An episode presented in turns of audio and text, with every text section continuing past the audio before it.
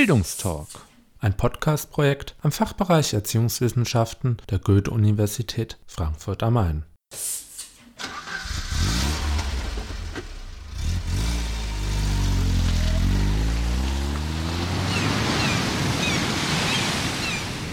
Bildungstalk, Auswärtsspiel.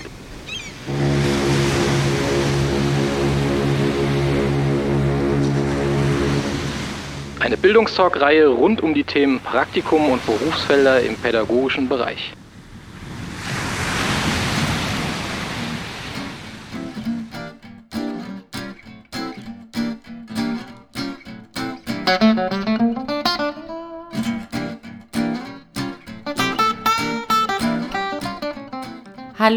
Herzlich willkommen zu einer neuen Folge des Bildungstalks Auswärtsspiel. Wieder einmal sind wir für euch unterwegs, um Praktikumsstellen und Berufsfelder im pädagogischen Bereich zu erkunden. Diesmal stellen wir euch die Beratungsstelle für Weiterbildung Rhein-Main in der Walter-Kolb-Stiftung e.V. vor. Hierzu waren wir im Gespräch mit dem Diplompädagogen Dieter Schütz und der Praktikantin Monika Fliesiak.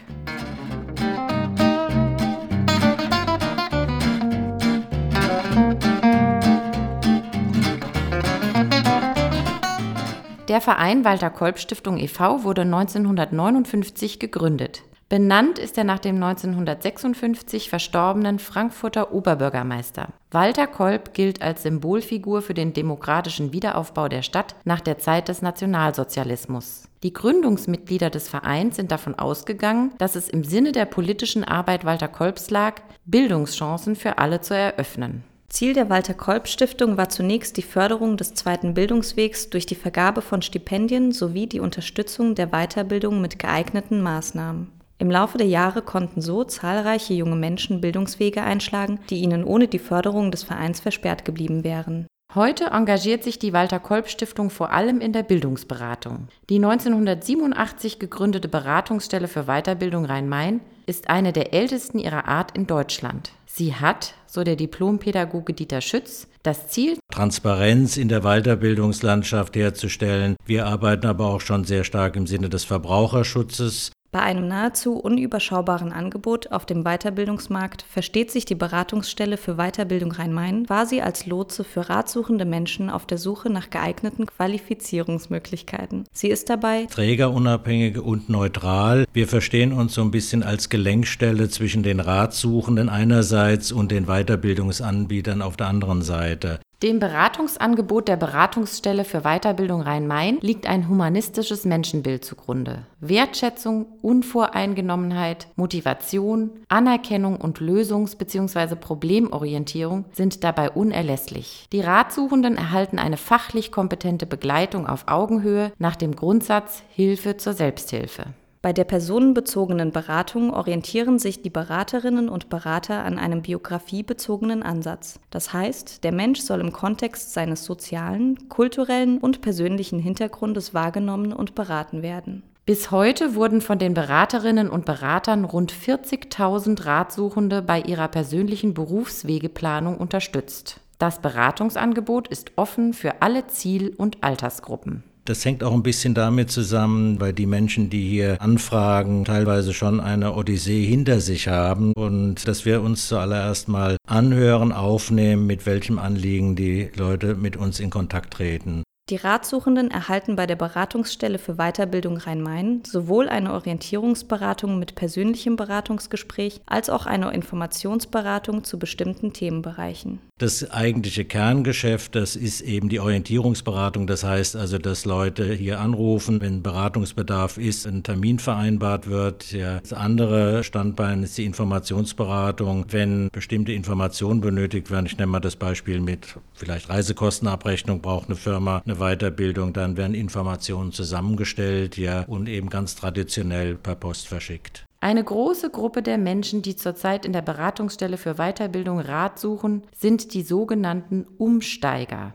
Das sind Menschen, die 10, 15 Jahre in ihrem Beruf gearbeitet haben und aus ganz unterschiedlichen Gründen Wege suchen, wie sie da umsteigen können. Das ist eine Gruppe, um die sich eigentlich niemand kümmert. Letzte Woche waren gerade zwei Studierende da, die festgestellt haben, ja, also dass ihr Studienfach, was sie sich gewählt haben, nicht das geeignete ist und suchen nach Alternativen, stehen vor der Frage, ob es nicht doch sinnvoller wäre, doch noch eine Ausbildung zu machen. Eine andere andere größere Gruppe der Ratsuchenden sind Menschen, die eben ganz konkret wissen möchten, welche öffentlich-rechtlichen Abschlüsse im Sinne einer Aufstiegsfortbildung möglich sind, die Zulassungsvoraussetzungen dazu, dass die dann im Beratungsgespräch abgeklärt werden. Eine Frage, die die Ratsuchenden den Beratern häufig stellen, ist laut Dieter Schütz, was ist sicher? Und da geben wir eigentlich eine ziemlich eindeutige, klare Antwort. Das gibt es nicht. Das muss man auch lernen, akzeptieren lernen. Es wäre für die Beratung auch einfacher, wenn man sagt, wenn Sie die Beratung XY machen, ja, dann kommt unterm Strich das raus. So geht es nicht. Wir tendieren schon zu sagen, gut, machen Sie das, was Sie interessiert, was Sie können, was Ihnen liegt. Ja, machen Sie es aber richtig. Gucken Sie, ob das nicht mit dem öffentlich-rechtlichen Abschluss beendet werden kann. Dann haben Sie mehr Chancen. Um Bildungsberatung bekannter zu machen und um Ratsuchende zu erreichen, die nicht von sich aus in die Beratungsstelle Rhein-Main kommen würden, hat das Team um Dieter Schütz ein Konzept für aufsuchende bzw. offene Beratung entwickelt. Das heißt, wir sind an drei Tagen in Büchereien, weil wir schon der Meinung sind, eben es ist wichtig, den Leuten zu zeigen, es gibt das Angebot, weil sehr häufig, ja, wenn die Leute hier in die Beratung kommen, ist so ein Satz, ja, wir wussten gar nicht, dass es so etwas gibt. Die sich in den letzten Jahren rasant veränderten Lebens- und Arbeitsbedingungen haben auch Auswirkungen auf die Arbeit der Beratungsstelle für Weiterbildung. Das Problem ist natürlich, das merken wir hier in der Beratung, dass die Arbeitsbedingungen, und das geht querbeet durch alle Branchen, ja, also sich sehr stark verändert haben zum Negativen hin. Der Arbeitsdruck ist noch sehr viel stärker geworden, ja. Deswegen ist die Frage nach einem möglichen Umstieg, die wird viel häufiger jetzt gestellt.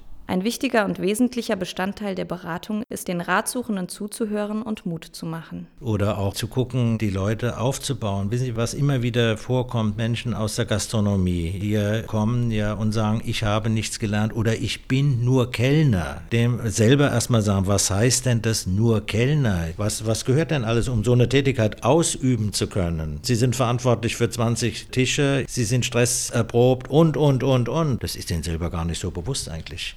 Also ich denke, das ist schon wichtig. Ich hatte gestern wieder jemanden in der Beratung hier, die hat in ihrem Heimatland Mathematik studiert, ist auch anerkannt worden, also sie darf sich Mathematikingenieurin nennen, hat schon verschiedene Versuche gestartet, eben mit ihrem Abschluss auch also zur Arbeit zu kommen. Die sind fehlgeschlagen. Sie fängt jetzt schon an, an sich selbst zu zweifeln, wo finde ich gar keinen Grund besteht. Klar passt sie mit ihrem Abschluss erstmal nicht in so ein bestimmtes Raster rein, aber dann zu gucken in der Beratung gut mit ihrem Hintergrund, was kann sie trotzdem machen? Ich meine, dass Firmen, also hier in Deutschland, nach wie vor so ein Schubladendenken drauf haben, das ist schwer. Also das Selbstbewusstsein von der Frau, und sie war mit ihrem Mann da, ja, der das auch bestätigt hat, also das war ziemlich unten, muss man sagen. Bewerbungen, die nicht mehr beantwortet werden. Aber dann ist es eben wichtig, in der Beratung auch zu gucken, gut, wo sind Alternativen, woran liegt das? Wichtig ist Herrn Schütz, dass die Beratung der Ratsuchenden nicht ausschließlich auf die berufsbezogene Weiterbildung reduziert wird. Also zu lebenslangem Lernen gehört eben mehr als Anwendungswissen für eine, eine Berufstätigkeit. Und so beraten wir auch, dass wir den Leuten schon sagen, da einfach mal drüber nachzudenken, was ist ihr Hobby, was interessiert sie, macht es nicht Sinn, vielleicht das professionell auszubauen. Also nicht nur berufsbezogenes Anwendungswissen ja gehört zur Bildungsberatung, sondern eben auch ja all die anderen Sachen, Kunst, Literatur oder ehrenamtliches Engagement und zu gucken, sich da auch weiterzubilden. Es gibt hier in Frankfurt, sage ich mal, schon ein breites, breites Spektrum an Möglichkeiten. Kritisch sieht Herr Schütz auch den Trend, immer noch mehr Zusatzqualifikationen und Spezialqualifikationen erwerben zu wollen. Also ich weiß, als ich hier angefangen habe, hat man mal gesagt, gut, also für jemand im sozialen Bereich, tätigen Menschen ja, also eine Weiterbildung, die gehört einfach dazu. Aber ja, dabei bleibt es nicht. Ja, also, und wir erleben das ja hier auch. Also Also vor Jahren war Supervision, dann kommt Coaching, ja, und, und, und dann wird wieder, ich sage das mal etwas polemisch, eine neue Sau durchs Dorf getrieben. Ich denke, das ist natürlich ein Problem nachher bei Bewerbungen. Eine reicht dann nicht aus, wenn ein Bewerber da mehr vorweisen kann. Das kann, kann ich sag's mal so, zum Problem werden. Aber wir würden das nicht unterstützen. Auf keinen Fall. Also wichtig ist bestimmte Sachen, ja, die, also ich nenne das, obwohl es jetzt da in dem sozialen Bereich vielleicht ein bisschen schräg klingt, ja, bestimmte handwerkliche Sachen, die gehören dazu. Da kann man immer etwas machen, sei es nun Gesprächsführung, aber es gibt andere Sachen und das ist viel wichtiger, Berufserfahrung sammeln, Lebens- und Berufserfahrung. Gut, manchmal ergeben sich daraus auch Sachen, wo man sagt, hier muss ich aber noch einen Zahn zulegen. Ich würde mich da nicht verrückt machen lassen. Das Problem ist natürlich auch, wenn Sie sich den Markt angucken, ja, und auch also von der Weiterbildungsanbieterseite, es wird so der Eindruck erweckt, ja, also wenn man das nicht und das nicht und das nicht gemacht hätte, drauf hat, ja, dann hat man keine Chance, das ist Blödsinn. Sehe ich nicht so. Die Praktikantin Monika Fliesiak studiert Erziehungswissenschaften mit dem Schwerpunkt Erwachsenenbildung. Zu dem theoretischen Wissen hat mir praktische Erfahrung gefehlt. Theoretisch wusste ich, was in diesem Arbeitsfeld auf mich zukommt. Praktisch hatte ich aber Bedenken, ob ich alles, was ich an der Uni gelernt habe, im späteren Beruf verwirklichen kann. Ich kam zu einem Punkt, wo ich mich gefragt habe, ob es nicht sinnvoller wäre, zusätzlich eine Weiterbildung im Bereich Beratung zu absolvieren. Ich habe dringend einen Rat gesucht. Meine Freundin, die mit der Beratung bei der Walter Kolb Stiftung sehr zufrieden war, hat mir empfohlen, einen Beratungstermin zu vereinbaren. Während dieses Gespräches bekam ich ein Angebot, ein Praktikum dort absolvieren zu können, um den Arbeitsfeld besser kennenlernen zu können. Also ich denke, dass man hier als Praktikant ja einen sehr guten Einblick, Überblick über die Weiterbildungslandschaft ja bekommen kann, aber auch auf der anderen Seite über die Bedarfe ja der Ratsuchenden. Das geht von möglichen Schulabschluss, die verschiedensten Schulformen. Ja, es hat für mich auch eine Zeit lang gedauert, bis ich wusste, Fachoberschule, Form A und Form B, den Unterschied. Das sind alles Sachen, die man hier lernen kann in der praktischen Arbeit.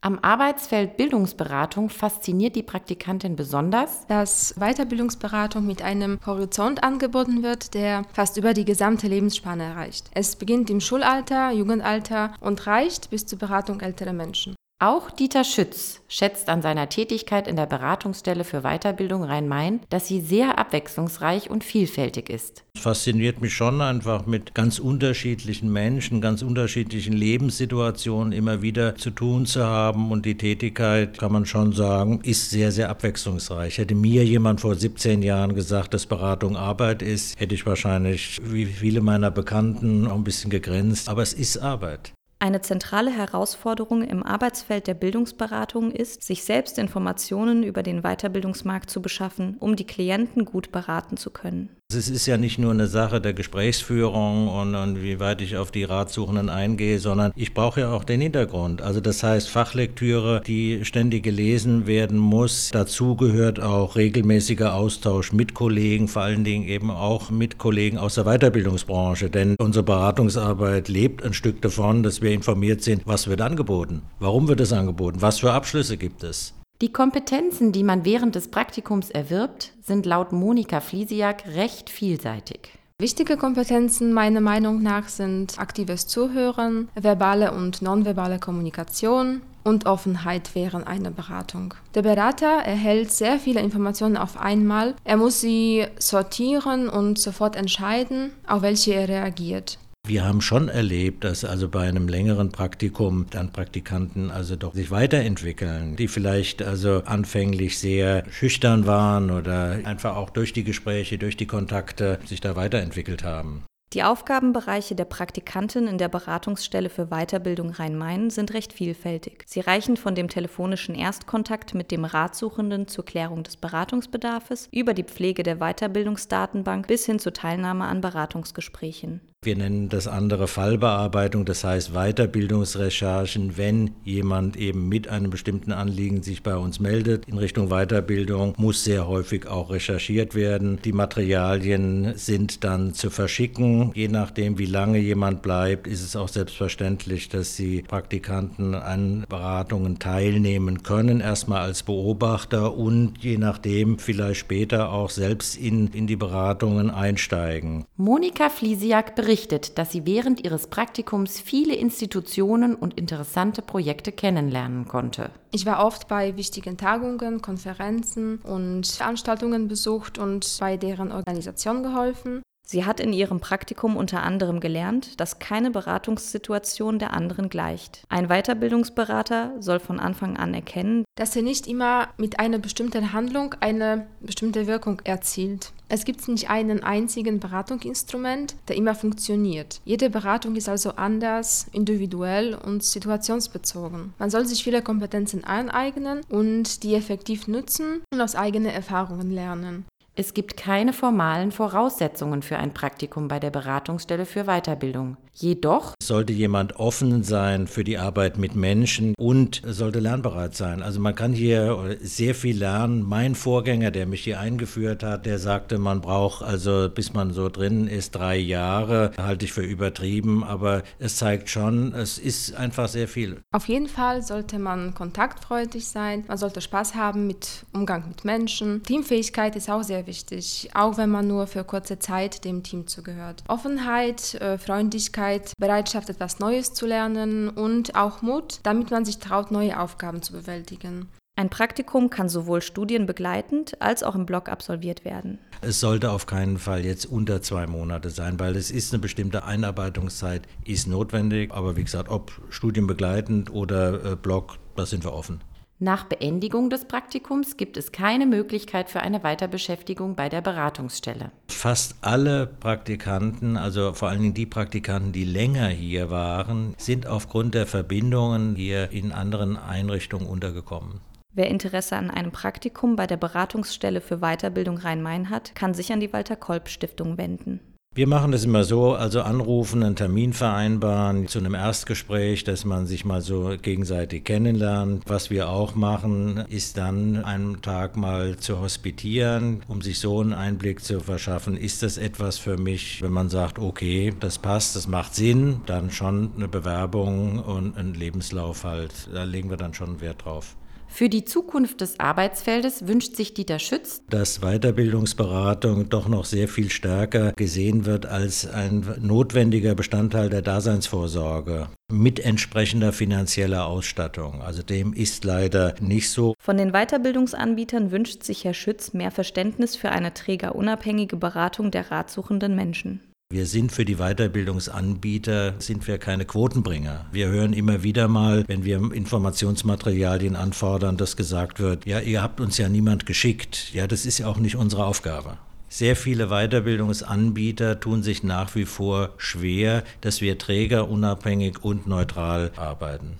Abschließend macht der Diplompädagoge aufgrund seiner langjährigen Beratungserfahrung den Studierenden Mut, nicht immer nur den schnellsten Weg im Studium und ihrer eigenen Berufswegeplanung zu gehen. Man muss halt bereit sein, auch die langen Wege zu gehen. Das gehört dazu. Oder auch Umwege. Und nochmal, ja, wenn ich sehe, wie ich hier letztendlich dann gelandet bin, Zufall spielt auch eine Rolle. Das ist so. Ja.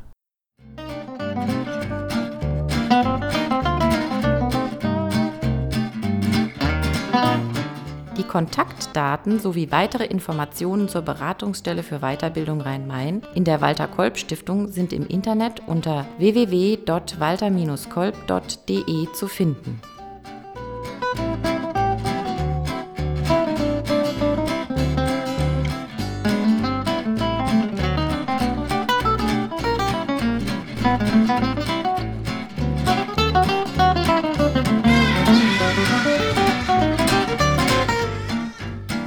Dies war der Bildungstalk, ein Podcast-Projekt am Fachbereich Erziehungswissenschaften der Goethe-Universität Frankfurt am Main.